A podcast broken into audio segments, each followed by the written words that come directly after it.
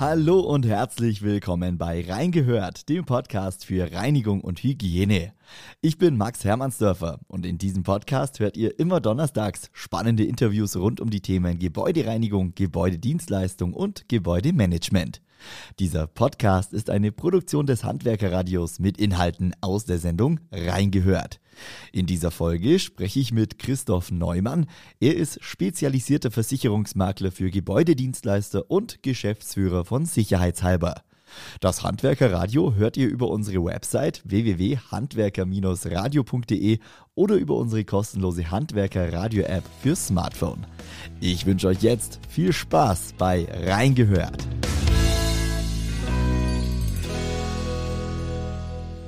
Hallo, Herr Neumann. Hallo, Herr Hermannsdörfer. Herr Neumann, wir sprechen heute und auch in unserem nächsten Interview über den Arbeitsmarkt der Zukunft für Gebäudedienstleister. Das nehme ich jetzt mal als Oberbegriff. Äh, steigen wir doch mal mit dieser Grundproblematik ein. Im Handwerk generell fehlt es an Nachwuchs, es fehlt an Fachkräften. Das trifft die Gebäudereinigung natürlich auch. Es ist das beschäftigungsstärkste Handwerk. Herr Neumann, wie ist die Situation in der Gebäudedienstleistung?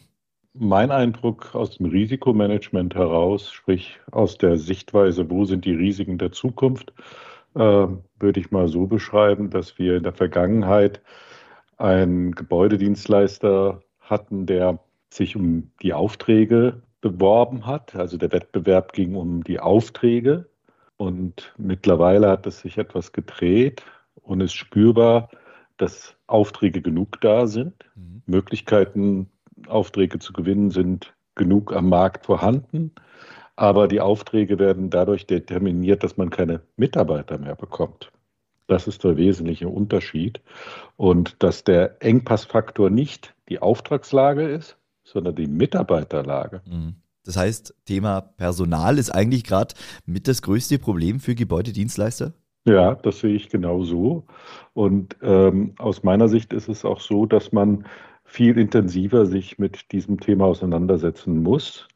Ähm, ich habe das Verständnis, dass wir bereits 1989 hatte McKinsey als Unternehmensberatung einen Begriff geprägt im Personalmanagement, der heißt War of Talents. Wobei es sich dort eher angefühlt hat, dass man dort sich spezialisiert oder die Talente eher dort gesehen hat, bei Fach- und Führungskräfte. Also das waren die, mhm. die, die obere, obere Kohorte der, der, der Mitarbeiter. Und mein Eindruck ist, dass dieser Kampf um die Talente sich nicht mehr in den oberen Führungsriegen abspielt, sondern dass er sich manifestiert hat in einem sehr starken Konkurrenzkampf um die Reinigungskraft. Mhm. Und da liegt die Herausforderung, das Risiko und auch das darauf aufsetzende Risikomanagement, was ein Gebäudedienstleister betreiben muss. Das heißt, es geht wirklich um die Basis eines Unternehmens, um die äh, Mehrzahl der Mitarbeitenden in einem Unternehmen. Welche Rolle spielt denn da der demografische Wandel? Man hört immer wieder davon. Äh, ich habe es in der Schule äh, oft gehört, in, in, Sozialkunde oder in anderen Fächern. ähm, das ist ja ein Thema, das lässt sich nicht einfach lösen. Wie gestaltet sich dieser demografische Wandel? Ich glaube, Sie haben da auch ein paar Zahlen dabei. Ja, ich habe ein paar Zahlen im Kopf mittlerweile, weil es mich wirklich bewegt. Ähm, demografischer Wandel hat sich auch bei mir seit ewigen Zeiten als irgendwie äh, manifestierter Begriff mhm. äh, eingeprägt. Versicherungswirtschaft, klar, immer diese Ge Geschichte mit Entelsterblichkeiten und äh, Lebensversicherung und so. Aber der demografische Wandel hat ein völlig anderes Spektrum für den Arbeitsmarkt. Ja? Also nicht nur, dass man sagt, okay, man muss vorsorgen fürs Alter, sondern die Unternehmer, Unternehmen müssen vorsorgen für jetzt und die nahe Zukunft, damit sie der demografische Wandel nicht aus dem Wettbewerb schießt. Mhm. Ähm, wir müssen uns folgendes Szenario vorstellen, dass bis 2060, also es ist eine Prognose, wir wissen nicht, wie die Zuwanderung ist, wie die Sterblichkeit ist, aber interessante Zahl ist, bis 2060 erwarten wir, dass wir 50 Prozent der Bevölkerung von 19 bis 64 sind. Das heißt, wir haben mhm. 50 Prozent, die am Arbeitsleben teilnehmen können, in irgendeiner Form. Und 50 Prozent, die nicht mehr teilnehmen können. Wobei die, die nicht mehr teilnehmen können, sind nicht die Kinder, die in der Ausbildung stecken, sondern ähm, sind diejenigen, die ihr Arbeitsleben schon hinter hm. sich gelassen haben und die anders produktiv im Sinne von Rentner, Pension und Freizeitgestaltung ähm, ihr Leben gestalten die nicht am Arbeitsmarkt teilnehmen werden. Ja, und dieses Verhältnis ist ja jetzt äh, schon ein anderes. Also jetzt ist ja schon die Mehrheit der Bevölkerung im arbeitspflichtigen Alter. Das Ganze wird sich also ja deutlich verschieben. Ja, zurzeit haben wir die Situation, wenn man es glatt sagt, dass halt 60 bis 65 Prozent ähm, im, im arbeitsfähigen Alter sind und irgendwie am, an der Wertschöpfung teilnehmen. Ja, also da gibt es natürlich, dann kommen noch die Unternehmer dazu, da kommen äh, wie auch immer, aber tatsächlich ist es so, dass ein überwiegender Teil der Bevölkerung äh, nicht freizeit- oder bildungsorientiert unterwegs sind, ja, sondern die arbeiten, die einfach Wertschöpfung betreiben ähm, in ihrem täglichen Tun. Ja. Und das ändert sich. Was man beim Thema demografischer Wandel auch immer wieder hört, sind die verschiedenen ja, Generationen, äh, die verschiedenen Einteilungen. Das ist ja ganz, äh, ganz kurios. Man hört äh, von der jetzigen Generation zum Beispiel Generation Z, Z also, äh, die äh, Generation Y, da äh, würde ich mich jetzt noch mit meinen 27 Jahren so gerade an der Kante noch zuordnen. Mhm. Äh, Herr Neumann, was gibt's denn alles noch für Generationen und wie werden sie eingeteilt?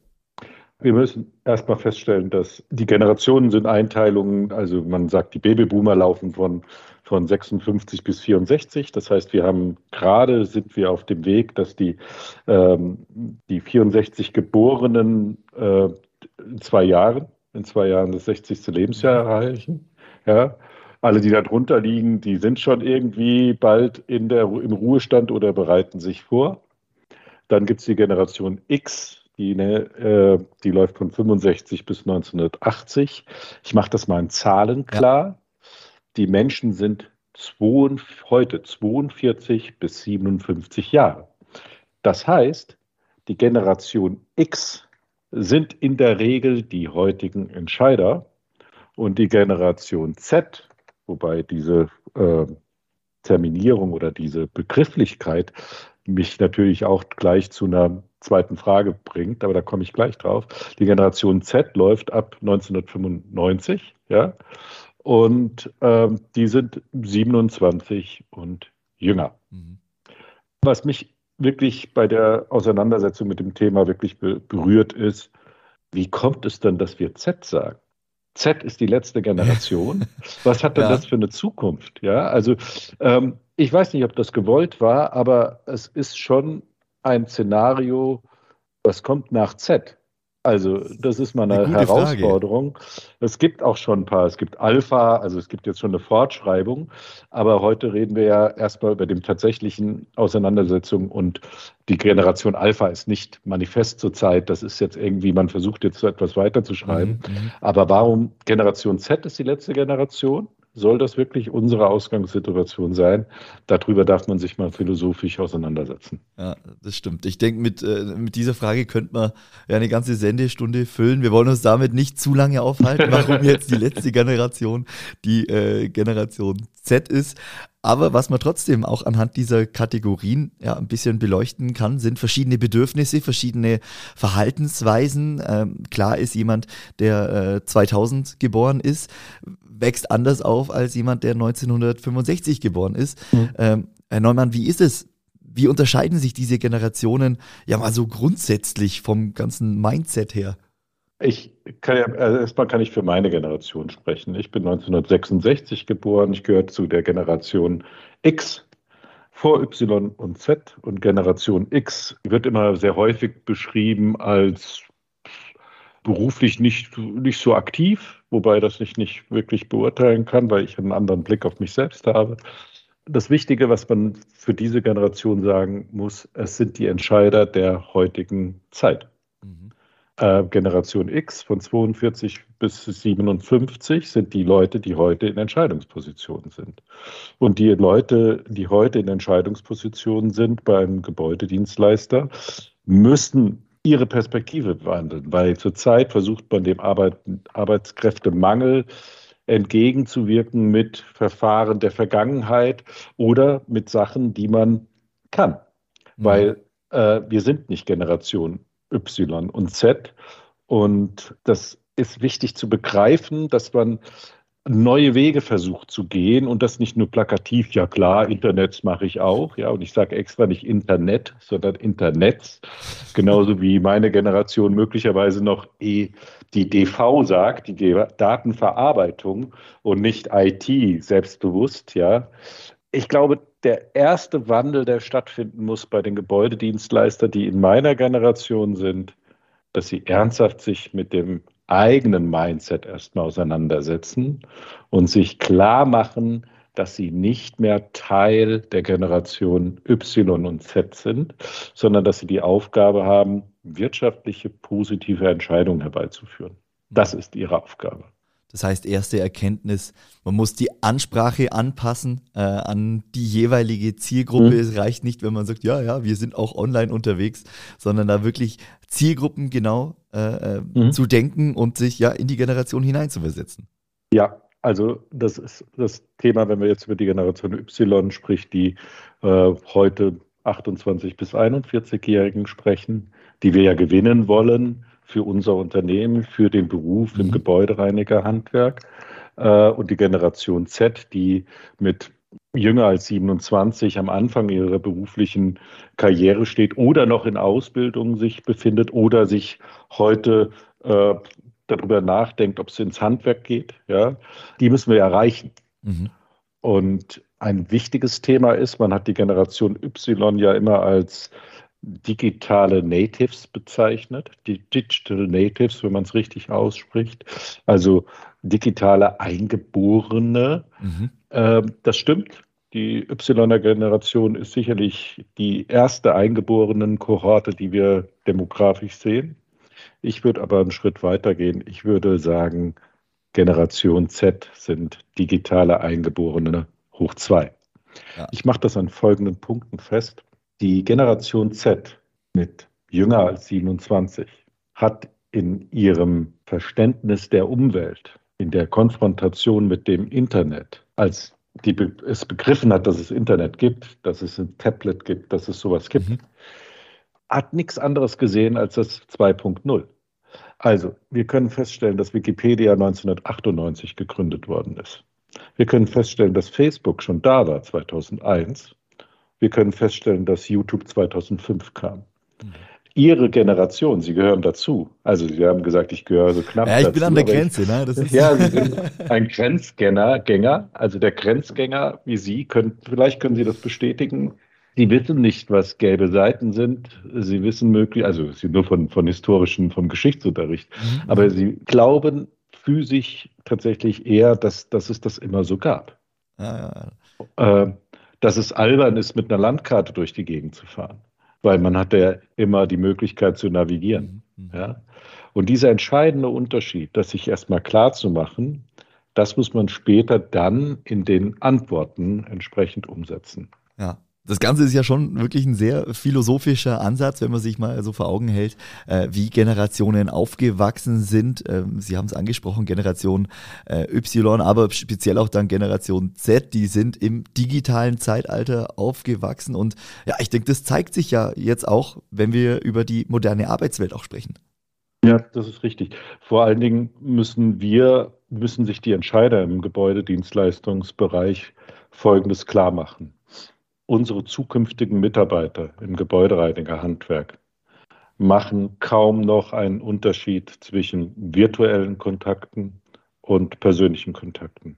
Die gleichen das an.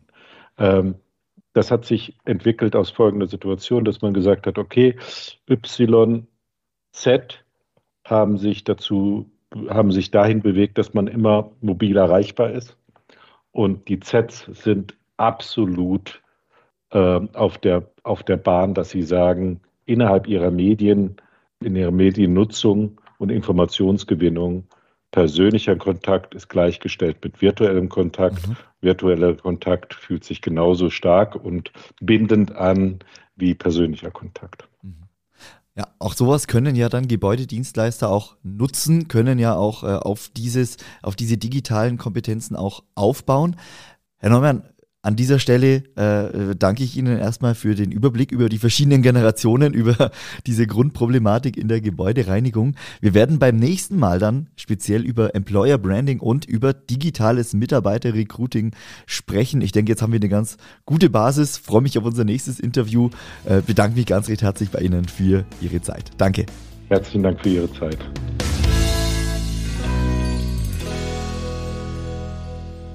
So, und das war's für heute mit Reingehört, dem Podcast für Reinigung und Hygiene.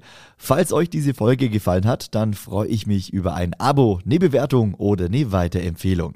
Vielen Dank, dass ihr eingeschaltet habt. Bleibt gesund und bis zum nächsten Mal.